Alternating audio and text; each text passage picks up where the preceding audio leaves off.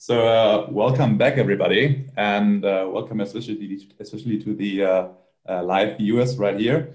Um, this is 2026, uh, your uh, blockchain for investors podcast, and actually the first time an episode in English with a really top-notch guest, Anatoly from Nickel Digital Asset Management, um, and he is the CEO and actually the founding partner of Nickel Digital Asset Management.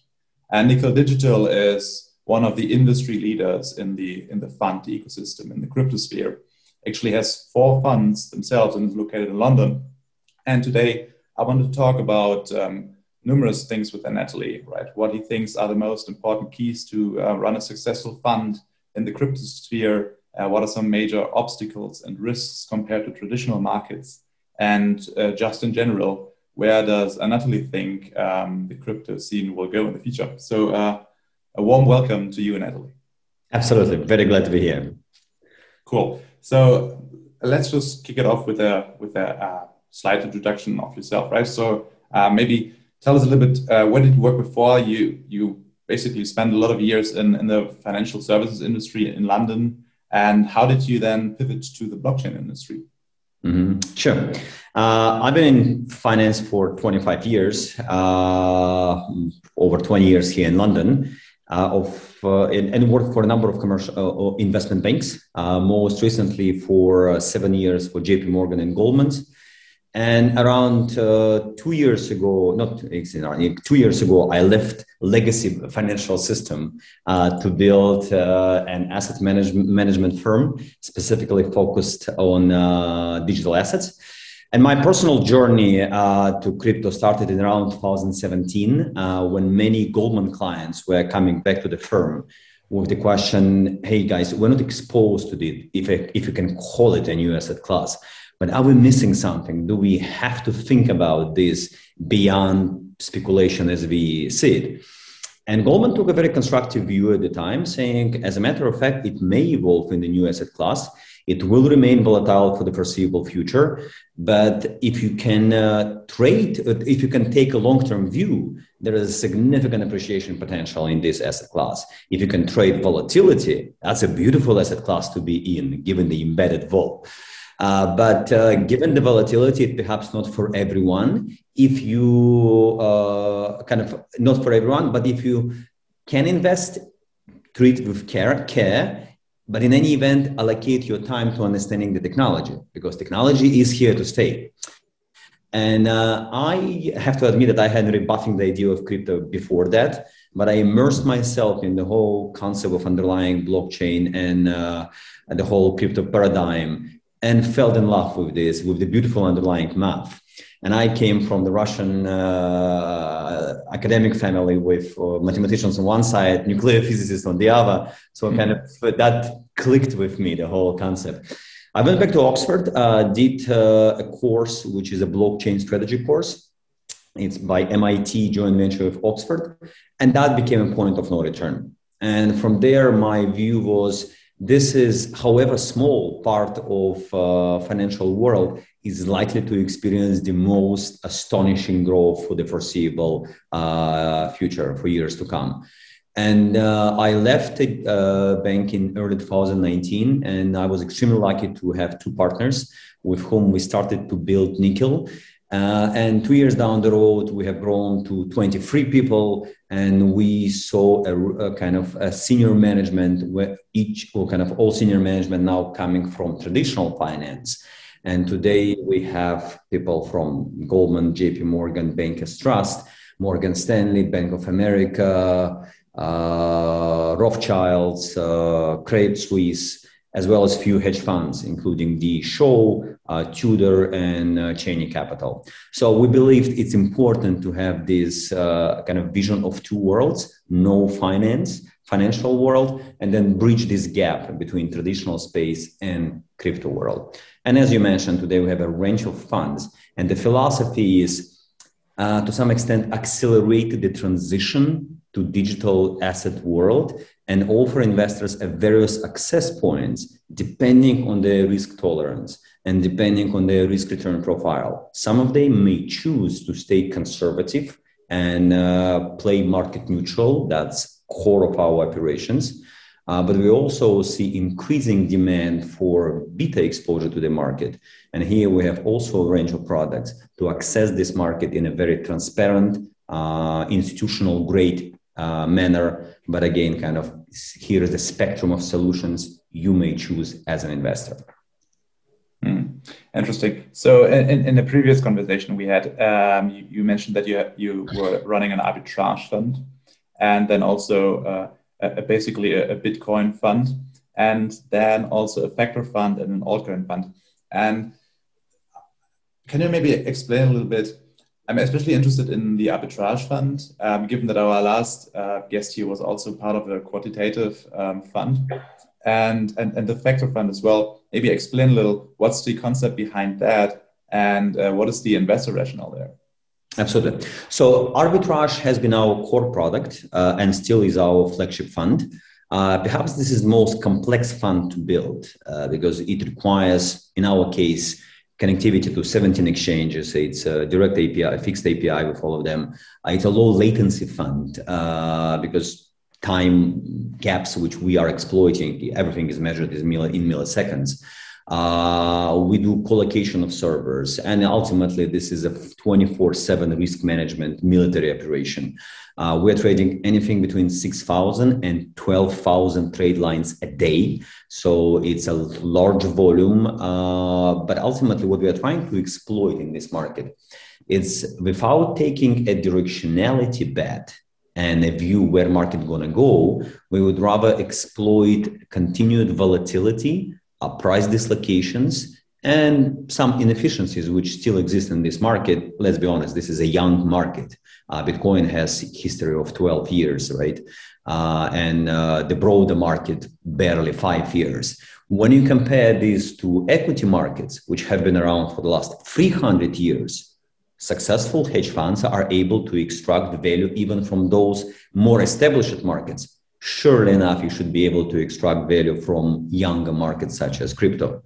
In terms of strategies which we use, uh, we pretty much borrowed all the traditional concepts which you can find in fixed income arbitrage, uh, equity arbitrage. Uh, we borrowed few from FX world, and we applied these to crypto. And of course, you are seeing higher, uh, larger margin, higher spreads and that's why it's more interesting than say fixed income arbitrage. One of my partners michael he has been in fixed income arb for 25 years before switching into crypto. And of course it's by far more exciting. But in terms of individual sub strategies which we use those are future basis and uh, in crypto as you know there is a future can go in a significant dislocation to the spot market if there is three, four, five percent dislocation, you can play this uh, this uh, model via you go long on the spot, short on the future. You lock these whatever five percent, and you know that mathematically this spread will converge to zero at settlement, say three months from now. That's your basic trade. Uh, it's getting more complex than that, but essentially this is the base uh, case for uh, future basis. Then other strategy we would use is volatility arbitrage. Uh, when there is a differential between realized volatility and implied volatility. Usually, implied volatility is how market sees future evolution of market moves, right? And psychology is such that usually it's much higher than ultimately realized volatility crypto generally is very uh, uh, high vol space. Your realized volatility is around 70%. For comparison, in equity markets, it's closer to 20. Here is a 70. And then implied volatility can go as high as 120. Uh, last March, it went to 160. And you can take a view, this is unsustainable uh, level. It will con- uh, kind of mean revert towards more sustainable. You can, you can short too high of the vol, knowing it's going to revert to a lower value. So that's volatility arbitrage. The other things we do is um, uh, uh, spreads, uh, or, or, how do you call it, perpetual swaps. Very popular instrument. Uh, you can put smart strategies around this to extract value. Then calendar spreads and triangle arbitrage. Tri arbitrage is extremely interesting strategy. It's borrowed from FX world, and here you triangulate between two, uh, three uh, exchanges with three different currency pairs. And uh, you can simultaneously trade out of London in San Francisco, Tokyo, and say a London based exchange. And you see dislocation between three currency pairs. You deploy the capital, get this difference, and come back to your square one in a space of 100, 150 milliseconds. So you can uh, trade se- uh, seven sequential triangles in a space of one second, which requires infrastructure, low latency setup, but that's how you get in the market and out, eliminating the differences. Very interesting. Um, you basically mentioned that um, you borrow most of your arbitrage strategies from the traditional markets, which well have been there for, for a much longer period of time. Um, and then you mentioned the perpetual swaps, which are a super popular instrument in the crypto sphere, uh, basically popularized on, on BitMEX by Arthur Hayes. Um, do you actually see now, since you also have decades of experience in the traditional financial markets, that there's going to be some actually trends from the crypto scene being actually transferred into the normal financial services industry? For example, mm-hmm. yeah. I, I, see. I don't see why not. This is such a beautifully well-designed instrument. It it it has uh, evolution of uh, of this implementation from crypto to traditional space. We haven't seen it yet, but it, there's going to be a convergence, inevitable, right? Uh, mm. we, we can see a reversing flow of traditional assets into crypto space. And the good examples would be uh, shares of Coinbase or Tesla, which are traded on NASDAQ. And there is a tokenized version of these shares now trading in FTX or Binance. And of course, for us, it's an another arbitrage opportunity because these two markets can be slightly mispriced between each other, amongst each other. But what I would foresee going forward that more and more real life assets have their digital replicas uh, in crypto world. And uh, in reverse, these instruments such as perpetual swaps will flow into traditional space as well. Interesting. And, and you mentioned uh, one of one of your colleagues actually spent 20 years in fixed income arbitrage. Uh, I guess uh, you have a lot of high frequency trading firms um, trading there, and the spreads are super tight. Uh, he well in 2017 the spreads were extremely wide in crypto, like 30% from one exchange to the other. Um, naturally, you would agree that the, the trend is going uh, towards tighter spreads. Um, where do you see the relation between crypto and financial markets? How close are we to achieving spreads like on, on major uh, equity exchanges? And then how far is that away? Uh, I think we're years away from spread as tight, you know, tight in, as in traditional uh, space for various reasons. Uh, crypto is going through the early stage in its adoption curve. And uh, that inevitably will lead to volatility and price discovery as we see it is a relatively painful uh, process. So that's perfectly fine for this market to remain volatile for the foreseeable future. Another interesting observation that given the inelastic supply of Bitcoin and some other crypto assets, they are positioned for perpetual volatility. Because if you think uh, with bitcoin having 6.25 uh, uh, coins per block released in circulation whatever is the demand it can triple tomorrow because morgan stanley started to buy on behalf of their client. It can go 10x tomorrow because tesla is buying more more corporates are coming. Whatever is the demand supply is completely uh, uncorrelated right? Kind of so it's inelastic the only balancing factor remains price. And for that reason, we're seeing price exhibiting this up, up, upwards uh, volatility. Now, it will remain volatile for that reason. That translates what sort of spreads you can expect in crypto uh, space. It will remain quite wide for the foreseeable future. But uh, interesting parallel with fixed income uh, are in when you trade fixed income, say US treasuries, usually your spreads are literally bips. How do you compensate for that? You lever yourself 50x. And then kind of it's a small, a tight spread, heavily levered. That's how you extract your 5 6% annualized yield. In crypto, you don't have to lever yourself to that extent because margins are very healthy. But what I would expect over time, leverage to emerge in a greater form than it is today. Uh, we, for example, in our lever in our trading using less than one x leverage, which is extremely conservative. Uh, but over time, certainly we're going to move to, two three x, which is going to be a higher uh, leverage, which will overcompensate for tighter spreads, and yet we will we don't we wouldn't need to go to 50x as it is in uh, fixed income because volatility would prevent you from taking excessive risk, which makes perfect sense. Yeah, that's some super interesting insights. Also, that your that your targeted the leverage as of right now is, is below one, running an arbitrage fund. That's uh, that's definitely very conservative. So um, this actually kind of um, it's related to a question of mine. Well, Nickel Digital is unarguably an industry leader in, in Europe when it comes to, to, to digital asset investments, right?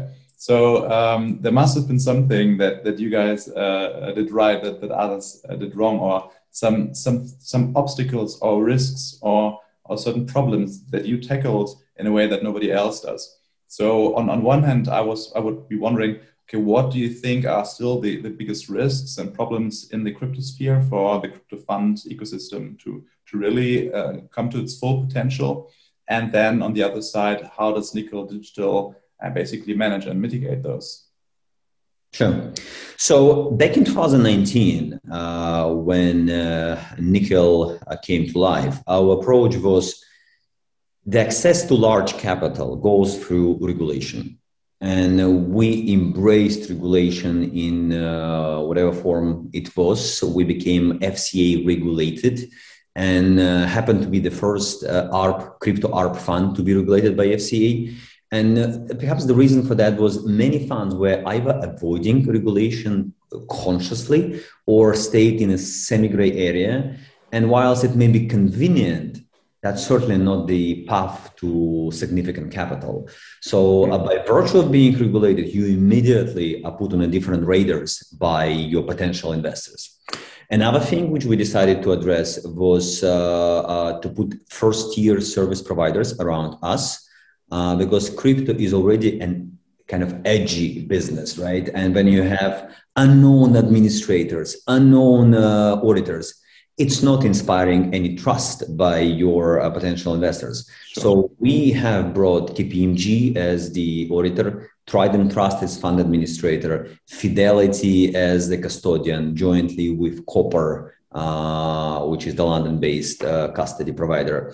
And uh, for example, KPMG is extremely expensive. Uh, it costed us twice as much uh, than what they charge for traditional hedge funds. Because if you're an equity hedge funds, that's easy business. If you're a crypto hedge funds, that's difficult, right? When you trade 12,000 trade lines a day, you create incredible headache for them.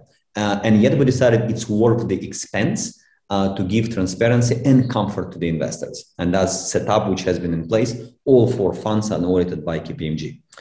Another thing was build a team uh, which uh, connects the two worlds. And uh, my view was it is important to have these 20 years of experience in a traditional space, right, before you transition to crypto. Uh, maybe we had this luxury because the senior management team came from uh, senior partners came from uh, traditional finance, and then we managed to bring more and more people. To the extent that Reuters is taking an inter- uh, asked for the interview to kind of they are writing an article about transition from legacy financial system into crypto and apparently we have a number of cases to be analyzed. Anyway uh, we thought that was important and it, it, it valued by many clients many investors. And the fourth point was custody uh, I think now custody, uh, custody is solved as the problem. Uh, two years ago, even even these days, whenever you speak to investors, many of them are still concerned. How can you handle these uh, digital assets? And everyone is hearing these stories of uh, assets being hacked. When we look under the hood and on the base layer, uh, Bitcoin, for example, was never successfully hacked, right, over the last 12 years when the asset is being compromised is really on the second layer. It's kind of a last mile the way investor hold these assets. And if there is no uh, kind of proper management around that of course you can lose the keys. Of course keys can be compromised. But there are kind of uh, very solid uh, structures around how can you securely hold your digital assets. And uh, having Fidelity, Copper, and now we are adding Fireblocks, I think we are well positioned to give this comfort to the incoming investors. And I think these four companies, which happen to be critical in our business, and we have over 40 investors today, 80% of them never had exposure to crypto. So for the first time, they got comfortable uh, really through this setup. And I think this extra mile of being transparent and uh, opening uh, kind of your operations, it pays. Investors are getting comfortable. They're willing now to engage. And that for us was the way uh, to larger capital under management, which we manage today. Hmm. Yeah, I can imagine that for KPMG, it would be uh, quite a quite a nightmare to to to go through those twenty thousand trades a day on from the crypto exchanges and uh, see if everything is correct. So um, that's definitely quite a task. But also from from the from a custodian perspective, I always associate that the problem with custody is that you can't really have real time access to your funds if you do a property proper custodian solution, right? So mm-hmm. how, how does that work in connection to an arbitrage fund? where you basically need your capital as fast as possible wherever uh, an opportunity comes up? So for uh, arbitrage, well, we have to differentiate. There is one custodian, Fidelity, which is more suitable for buy and hold strategies.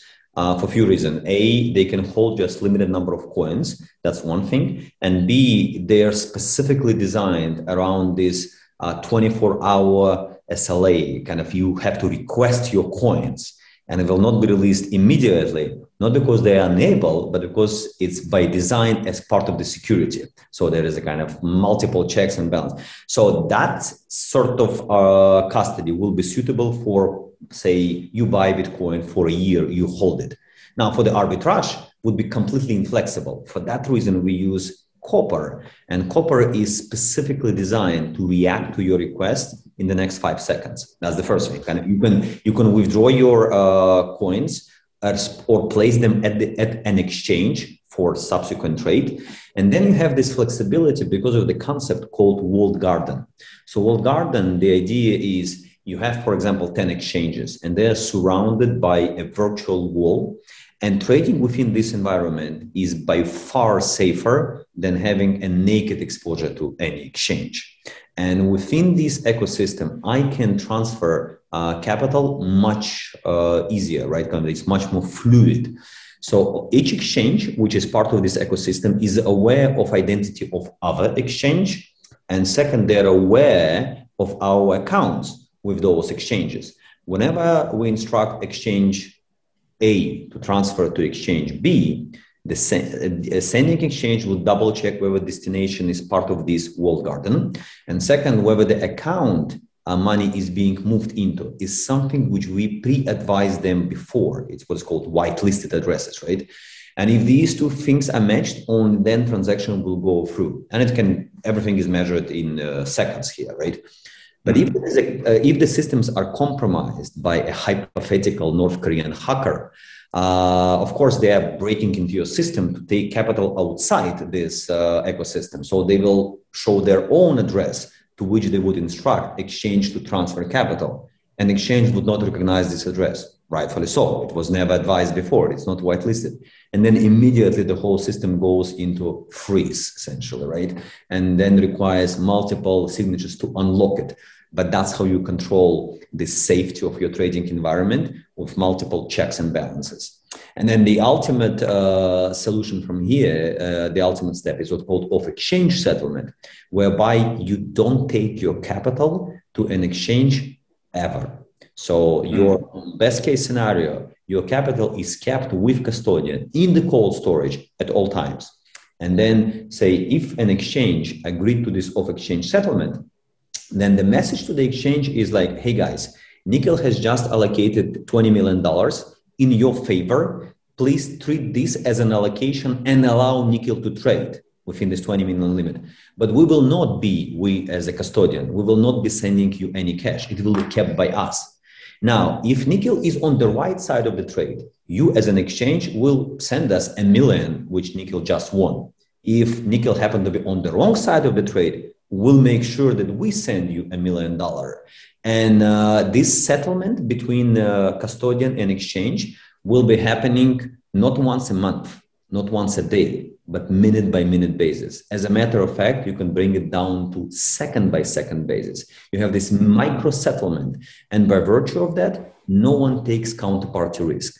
That's a beautiful concept. If you can bring all the exchanges to that uh, structure, then you eliminate massive part of the risk equation. And that's where the direction of travel, we're trying to bring more exchange to that, uh, to, to, to, that structure. Mm-hmm. Super interesting. So yeah, so you're basically describing this this professionalism in, in, in the crypto sphere, which is growing by, by the month, so to say, right? And is, is, is growing on par and on par with uh, traditional markets. Now, maybe as a, as a look into the future, also given that you and your uh, co-founders came from the traditional legacy, as you say, financial services, where do you really think from a like from a foundational standpoint will cryptocurrencies go, right? will you see actually banks maybe lose some of their market share, some of their business uh, business models disappear because of cryptocurrencies, and maybe also um, how does Nickel Digital think about decentralized finance in, in particular? Um, your your fund uh, set up right now, as, as, as, I understand it, it doesn't really um, cover this newly upcoming area, area of, of opportunity. So mm-hmm. I would be very interested to hear your opinion about that. Absolutely. So, as a matter of fact, we did expand into DeFi, and uh, uh, our core operations are market neutral, beta neutral operations, and that's perhaps uh, the main skill set which we are deploying.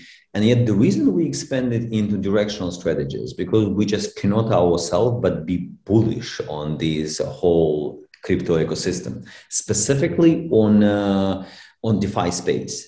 And the reason we uh, are having this strong view on the on this sector, if you look where the system, uh, the, the whole capital locked in uh, DeFi was a year ago in January 2020, it was roughly at one billion dollars. Today crossed 60 billion dollars in the space of one uh, year. Extremely high expansion rate. But more importantly, uh, question is like how what is the use case for DeFi? And to me, there is a real life use case whereby you are replicating services traditionally rendered by commercial banks and you are transferring them in the, into blockchain, which can be implemented in by far more efficient manner. So, for example, borrowing and lending. That's exactly what commercial banks do. They take uh, deposits from one side, then on lend on the other usually it's paperwork inefficiency uh, time delays question do you want to do that? Or you can face a protocol which does this in an incredibly more efficient manner. So we can see how carefully defi will eat into services by tradi- of traditional banking system. And then the question is what is the size of this opportunity? And uh, if you look on Bitcoin, Bitcoin, uh, which I'm very bullish kind of long term on Bitcoin, but there is to some extent perhaps a, an, a cap to the upside. To give you an idea, if we buy in the concept that Bitcoin is a digital gold and that's its main function, store of value, not very efficient payment mechanism, doesn't have to be because as a store of value, you can have the luxury of being slow but very secure. So let's say this is a digital gold. Will compete with gold. Uh, will will never displace gold completely, but will be a very complementary asset. What is the size of gold market? It's ten trillion dollars. So Bitcoin is at one trillion, gold ten trillion, roughly ten x your potential increase. At which stage you will become as large as the traditional gold market. Now we go to DeFi and we ask ourselves, how large is DeFi space? We mentioned figure of 50 uh, billion dollars, of which roughly 20, 25 billion is borrowing and lending protocols. Now, 25 billion dollars, how does this compare to traditional space? And if you look on uh, global bond market plus bank lending and bank mortgages, this market is 140 trillion dollars and then you ask yourself, is it feasible that DeFi over the years will carefully eat into 10% of the of this market? The answer is of course 10% is perfectly feasible. And say over the next 10 years, not to be too aggressive. And the answer is hmm. absolutely. But then if you think where we are today, to reach 10%, this is 700 times expansion wow. potential before you reach just 10%. I would argue it's going to go well beyond that. So this is your opportunity set, which you may wish to look at and actively exploit, right? And to me, exposure to this space gives like a, a VC style investment in more liquid form because you don't have to lock your capital for 10 years. Uh, you can uh, play this market via tokens, which have immediate liquidity. So I look at that uh, fund which we are running now, DeFi fund, as a liquid venture, if you will, right? Kind of put a very serious research analysis as to what you want to own. It's a heavily research driven, but ultimately we have in our portfolio 36 positions, right? And it's not mechanical top 10 or top 30. It's like you're drilling in every single coin, trying to find the logic, its competitive position, its uh, monetary policy, its uh, network uh, ratios, and ultimately take a view wherever you want to own it. Uh, but this becomes a diversified portfolio, which is still very liquid, but acts as a venture capital long term view on this sector. So, answering your question, I have to I, uh, uh, kind of the more I drill in that, the more bullish I become, and I can see how uh, this uh, space expands and becomes integral part of the financial world. Wow, that's super interesting insights. And yeah, definitely the way you benchmark it against like traditional assets like gold and and and, and the, and the lending market, that really makes you see how small the crypto sphere still is actually and how much room there is to grow. Well, uh, we've we've we've uh, overstepped the 30 minute mark. Um, so at, at this point, I would just uh, thank you a thousand times for taking the time to to talk to me here, and um, I hope you'll uh, have a great future with Nickel Digital Asset Management, and I'm pretty sure you will. And uh, also to all viewers, uh, both live and on YouTube, iTunes, and Spotify. Um, thank you very much for watching, and uh, see you next time. Absolutely, that was a pleasure. Thanks for for your invitation, and looking forward to the next session. Ciao. Thanks again. Bye.